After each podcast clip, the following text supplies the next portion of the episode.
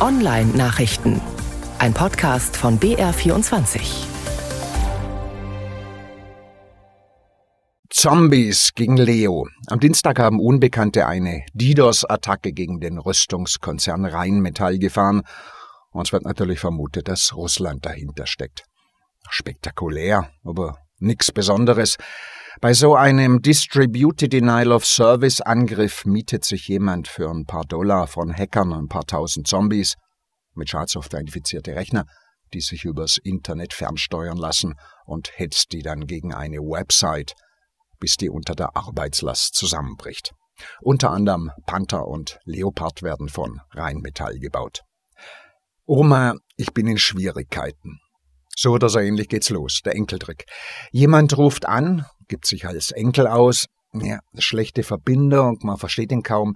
Ein Autounfall im Ausland, wenn er keine Kaution stellen könne, werde er eingesperrt, sagt der vermeintliche Enkel. Gleich komme ein Freund vorbei, um von der schockierten Oma und dem entsetzten Opa das Geld für die Kaution abzuholen. Das sind natürlich alles Gauner, der gefegte Enkel und auch dessen angeblicher Kumpel. Das ist eine der übelsten Kleingangstertricks. Davon gibt's eine digitale Neuauflage, quasi der Enkeltrick 2.0. Oma und Opa sind schließlich up to date am WhatsApp. Darauf bekommt man jetzt Nachrichten. Unbekannte Nummer. Der Enkel habe ein neues Handy, schreibt der Gauner, der auf Enkel macht. Das Online-Banking funktioniere damit auch noch nicht so recht und deshalb wieder wieder Geld. Enkeltrick 2.0. Und wie 3-0 aussehen könnte, darüber berichtet aktuell die Washington Post. Demnach lassen Gauner jetzt künstlich intelligente Rechner anrufen, die die Stimme eines wirklichen Enkels simulieren. Ja. Man muss einfach misstrauisch sein, auch wenn man gerade Angst um seine Enkel hat. Updates. Die holt sich der Chrome ja selber, der Browser von Google, aber diesmal sollte man mal nachschauen, ob er es wirklich schon gemacht hat.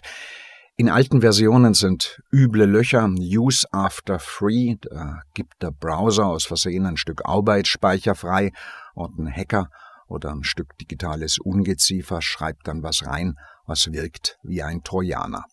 Und zwar noch jede Menge andere Sicherheitslücken. Beim Chrome 111 sind sie alle dicht. Und noch ein Update von Google für Android 11, 12, 13. Das muss auf dem Patch-Level, auf dem Sicherheitsstand von jetzt sein, März 2023. Neue Android-Handys quengeln dieser Tage, die muss man machen lassen, dann installieren sie Updates selbstständig. Ältere von seriösen Herstellern auch und die anderen bleiben löcherig, bis man sie irgendwann in die Tonne haut. Textlinks und Podcast der Online-Nachrichten finden Sie auf der Seite von BR24 unter der Rubrik Netzwelt.